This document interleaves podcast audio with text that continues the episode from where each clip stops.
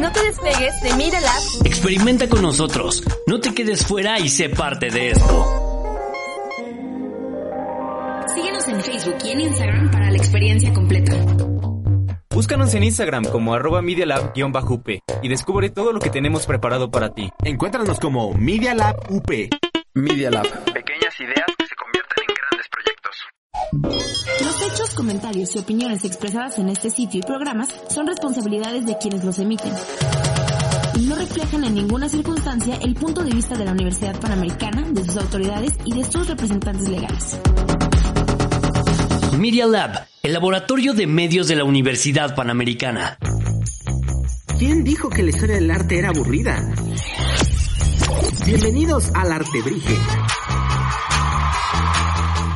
Lo mejor del mundo del arte y la cultura, solo aquí.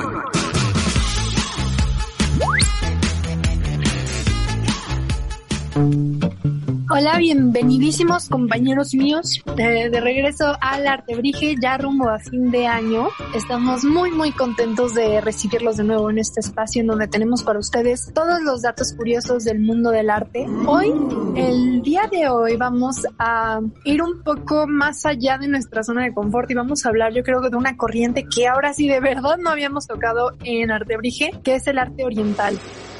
La verdad es que pues mucha de, lo- de la educación que nosotros recibimos creciendo, mucha de la educación cultural, pues está obvia, por, por obvias razones centrada en el arte occidental, en lo que vemos en América. Y la verdad es que muchas veces dejamos de lado todo el trabajo que se hace ahora sí que del otro lado del charco, del otro lado del Océano Atlántico. Y la verdad es que es algo muy interesante la cultura asiática. No soy otaku, pero la cultura, la cultura asiática a mí se me hace muy fascinante, se me hace muy, muy, muy interesante y creo que tiene muchísimo que aportar. Y pues nada, es una, una mina de oro que no hemos explorado. Entonces vamos a empezar pues revisando un poquito de los orígenes de esta corriente tan interesante, bueno, más bien de, de esta tendencia, de esta mm, cultura artística, vamos a decirlo, porque no me gustaría llamarlo tendencia. Eh, vamos a ver un poquito los orígenes y también pues cómo, en qué ha evolucionado, qué está haciendo hoy el arte, el arte oriental. Sí, Luz, como dijiste, el arte oriental sin duda es una de las más conocidas en todo el mundo, pero lo importante es que la cultura china es una de las culturas con mayor antigüedad en todo el mundo. Entonces, pues claro que esto va a agregar muchísimo a el tipo de arte que vemos eh, reflejado. Eh, yo les voy a hablar un poquito como que de la estética china, pues como dijiste, estamos muy acostumbrados a lo occidental en vez de la oriental. Entonces, yo me voy a concentrar más como en, en China. Una de las características de la estética china son elegancia y la sencillez. Y como es una parte enorme del continente asiático, claro que va a tener mucha influencia en el resto de las, de las culturas que lo rodean. Hablando más en general, la pintura oriental están registradas como en diversas presentaciones al principio como madera, hueso, piedra y así. No tanto era en un Canva como siempre lo hemos visto en episodios anteriores. El pincel es uno de los elementos fundamentales para la creación de obras or- orientales. Ah, rimó. Eh, y bueno, hemos hablado creo que anteriormente, no lo sé chicas que se acuerdan de nuestro episodio de la caligrafía. Claro, el primeritito creo. creo que el primero de la, del semestre, pero esto va muy entrelazado con la pintura oriental y pues crean combinaciones muy sofis- sofisticadas a partir de esas dos. Y sobre todo por expresiones y poemas y cintas. Estaba viendo en una clase de cine que, que llevo que el cine oriental también tiene mucho que ver. Y claro que el título que lleva cualquier cuadro de oriental tiene que ser como muy relacionado con el contenido. Y pues a lo largo del tiempo se le fue a- añadiendo valor y un poquito, es- empezó a ser un poquito más complejo, pero lo más importante de este tipo de arte es, es la atención a detalle o la sencillez. Nunca ves uno como que son dos polos extremos o podemos imaginarnos a el, el arte oriental como muy detallado, garigoleado, un poco como más gótico oriental. No quiero yo bautizar un, un nuevo estilo, pero así me lo imagino yo. O algo como muy sencillo de eso que vemos paisajes y hechos pues como les digo con pincel fino, eh, porque no es cualquier pincel, o sea, tiene que ser el fino, si no, no. Pero bueno, entonces el, estos tipos de arte y este tipo de arte oriental creo que tenemos que prestarle muchísima atención porque el chiste es captar el estilo de vida oriental. No sé si ustedes saben, esto es un dato interesante, pero los franceses, como en los 1800, estaban muy, muy interesados con Japón y con el estilo oriental de las pinturas. Entonces también podemos ver como a Van Gogh pintando con este aire oriental. Entonces desde ese tiempo ya deberíamos de haber estado obsesionados con el arte oriental. Y si ustedes son gran fans de ellas, eh, felicidades, pero yo no sabía de tantas cosas que pasan dentro del arte oriental y sobre todo que, que ha llegado hasta ahorita. Creo que usted, alguna de las dos nos va a contar de unos artistas contemporáneos, entonces pues sí, esto es un poquito de contexto para que sepan eh, que no todo es anime. y Osmara, ¿tú qué nos vas a compartir? Pues fíjate Andy que yo me fui a Japón, nos dividimos eh, una buena parte de Asia y fíjate que sí, o sea, como sabemos Japón pues es una nación que está conformada por una serie de, de islas, de hecho tiene más de 6.800 islas y por mucho tiempo, eh, por esta misma razón, Japón estuvo aislada o sea, por años, por siglos. Pero en el siglo XIX los japoneses tuvieron como contacto con otros países, ¿no? Dejaron abrir sus puertas a, las nuevas culturas y hubo un gran intercambio cultural, así como tú dijiste, te me, me ganaste. eh, hubo mucha gente en los años 1800 que estuvo súper obsesionada con esta cultura, eh, su arte cambió o se inspiró en ellos y, por ejemplo, una de las de los elementos que más llamó la atención del arte japonés fueron las llamadas estampas japonesas que se les conoce como ukiyo-e. Ukiyo-e significa impresiones del mundo flotante o estampas, pero creo que suena más, más pro impresiones del mundo flotante. Y bueno, estas estampas mostraban paisajes, retratos de las geishas, que eran estas mujeres de la alta sociedad, cortesanas, y estas mujeres mostraban el ideal de la belleza de Japón, ¿no?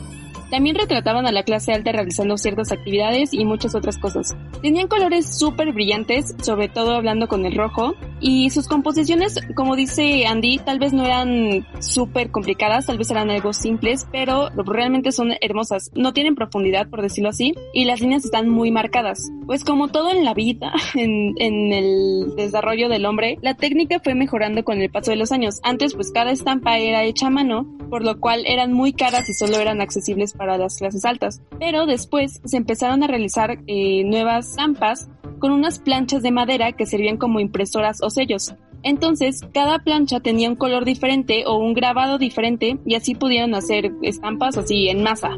Y la gente pudo acceder a ellas muchísimo más fácil y hasta las coleccionaban, ¿no? Como ahorita los álbumes de, estampas, pues allá en Japón eran estas eh, ilustraciones. Cuando llegaron los extranjeros, muchos de ellos empezaron a coleccionarlas. Como bien dice Andy, entre 1860 70 se puso un buen de moda esto y como dices, Van Gogh, según el historiador George Rock, junto con su hermano Teo reunían una colección de más de 350 estampas de tanto que les gustaba el arte, el arte japonés. Y, y como bien dijo Andy, Van Gogh incluyó algunos de esta estética en sus pinturas.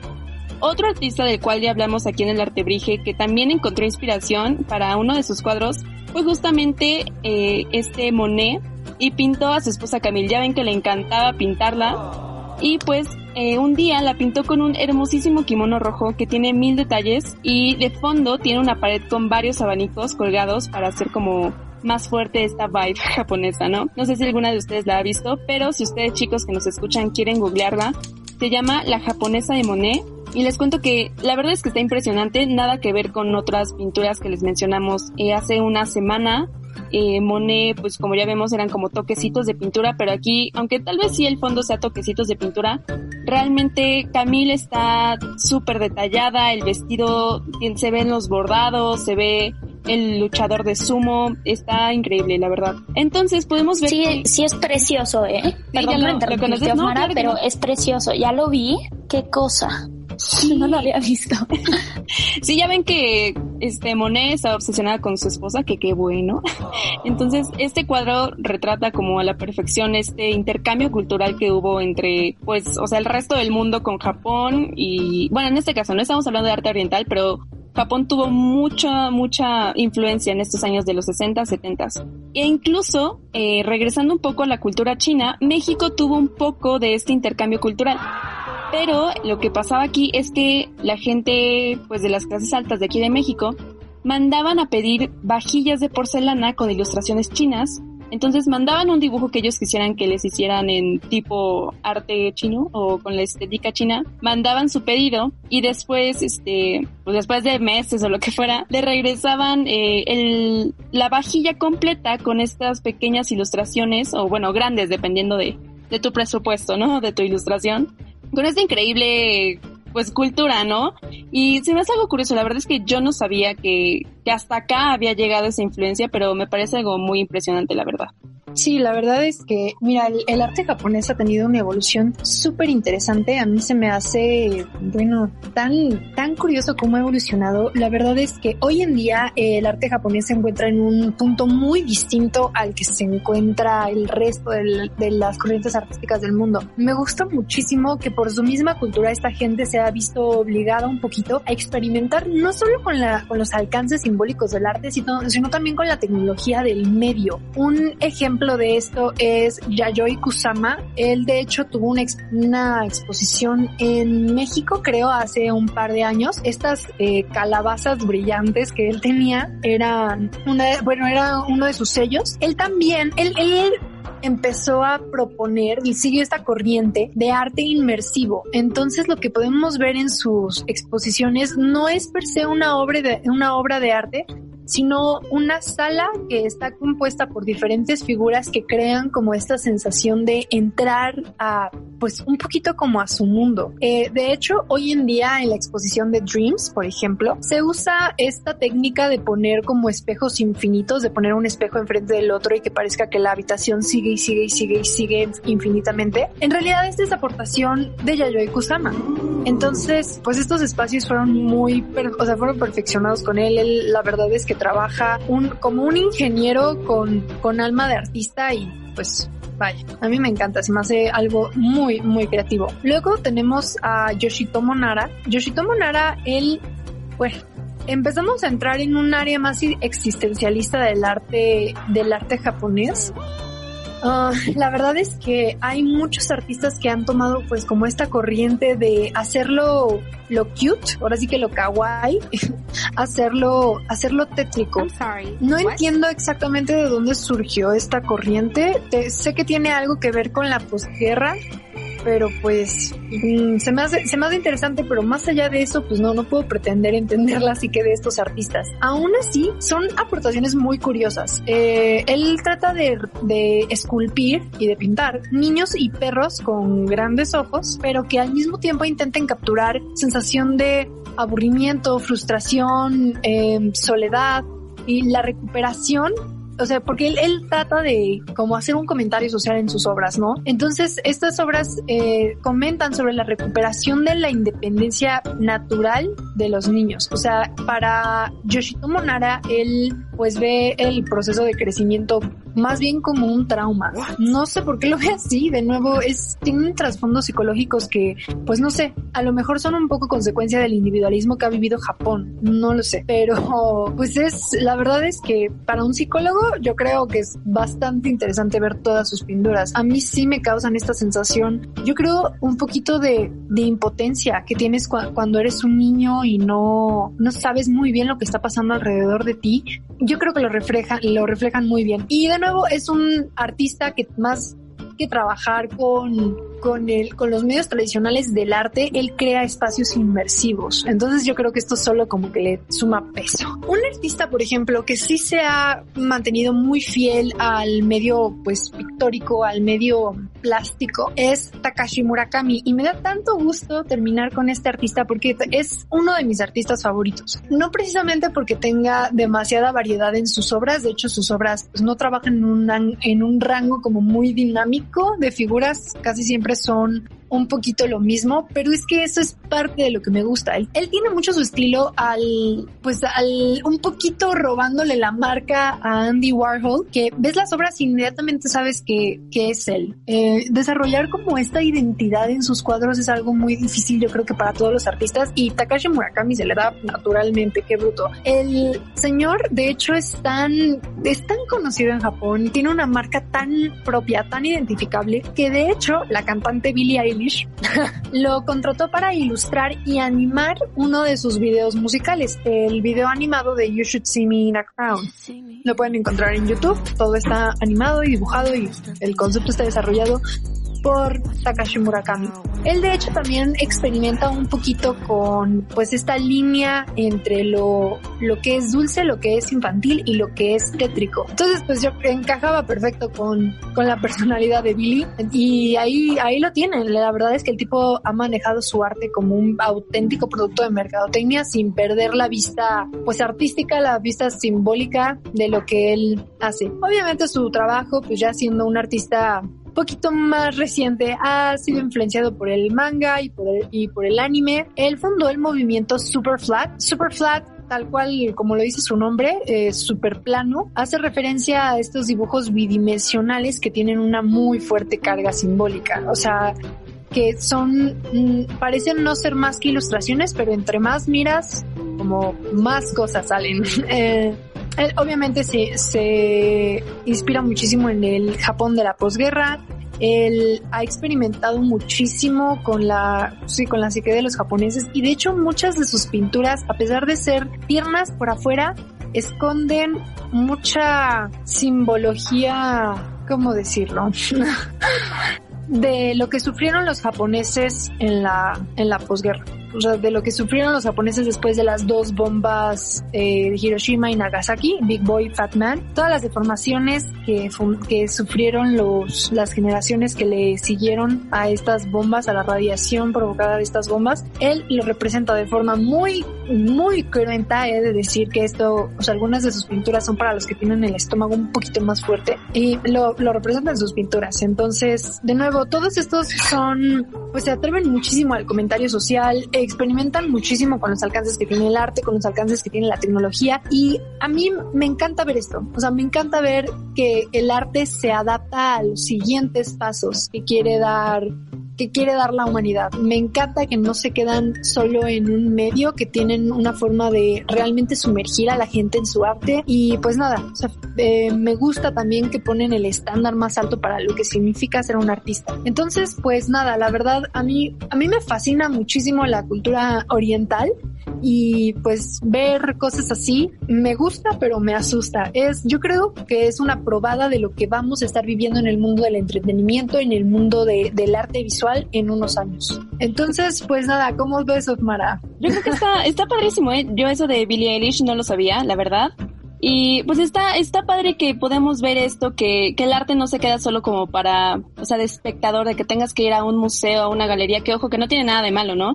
Pero me refiero a que ya está tocando otros medios, ¿no? Eso se me hace padrísimo. Y pues como dices, tal vez eh, pasamos un poco desapercibida esa cultura, o sea, la pintura o cosas así, porque como bien dices, está el anime el manga, pero después de eso, pues también, por ejemplo, eh, la gran ola de Kana, Kanagawa, perdón, pues es una pintura súper, este, súper popular, súper, eh, sí, súper importante para, para la cultura japonesa. Y, sí, súper representativa, a mí me encanta. Claro, eh, exacto, entonces eh, se, esa pintura se publicó o salió a la luz entre 1830 y el 33, entonces desde esa época la cultura japonesa ya tenía muchísimo que dar al mundo y yo creo que eso es algo padre, ¿no? Cuando existen estos intercambios culturales que son inevitables y más ahorita con el mundo de la globalización, pero son, son, es increíble eh, la fusión que se crea cuando dos culturas entran en, en acción, ¿no? En contacto. Eh, ya lo dijimos, Van Gogh, Monet, eh, Billie Eilish, la cultura popular ahora, realmente yo creo que, no sé, fue un gran tema tocarlo porque pasa desapercibido, tal vez no le prestamos tanta atención como otros artistas o culturas reconocidas, pero yo creo que hay que conocer un poquito de todo y pues está padre que, que ya esté expandiéndose a tales niveles que podamos verlo todavía hoy en día y que no sea algo como solo de la antigüedad, ¿sabes? Sí, que también les he de decir que, miren, de nuevo, o sea, yo no soy muy fan del anime, eh, la verdad es que recientemente pues ya, o sea, no estoy completamente despegada de ese mundo, pero incluso sí me he topado con ciertos amigos que comparten, sobre todo en Facebook, que comparten ciertas publicaciones pues sobre animes que, que ellos sí ven, que a ellos sí les gustan. Y muchas veces yo me quedo impresionada de lo bien que está hecho el arte. yo recuerdo que cuando yo era niña no me gustaba muchísimo, yo prefería muchas veces la animación occidental porque a veces sentía que tenía más más sello, más personalidad, más detalle a veces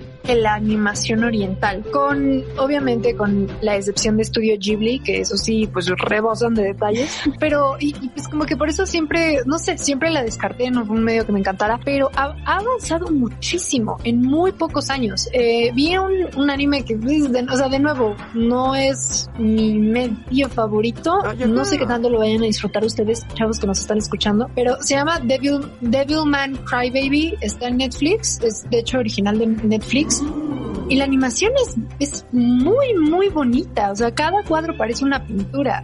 Entonces, la verdad, a mí, no sé, me encanta como esta este, ese perfeccionismo de los japoneses, cómo, cómo se ha, ha trascendido más allá de lo tecnológico. Pues nada, chavos, entonces yo creo que ya podemos cerrar con broche de oro, ¿no, Mara? Claro, yo creo que sí. Esperamos que les haya gustado muchísimo este programa, chicos. Eh, nuevamente, siempre lo hacemos con mucho amor, con mucha dedicación y pues es para que ustedes lo disfruten tanto como nosotras. Y pues nada, muchísimas gracias por seguirnos escuchado. Esperamos que, les haya gustado este, este nuevo artebrige oriental y pues que nos sigan sintonizando estas últimas semanas porque pues ya se va a acabar el semestre como bien dice Luz, entonces esperamos que nos puedan acompañar hasta el final, resistan, ya pasamos lo más duro y pues nada, suerte en todos sus proyectos y muchísimas gracias por seguirnos escuchando. ¡Hey! Gracias por escucharnos. Si te quedaste con ganas de más, no te pierdas el siguiente episodio. Esto fue el Artebrige.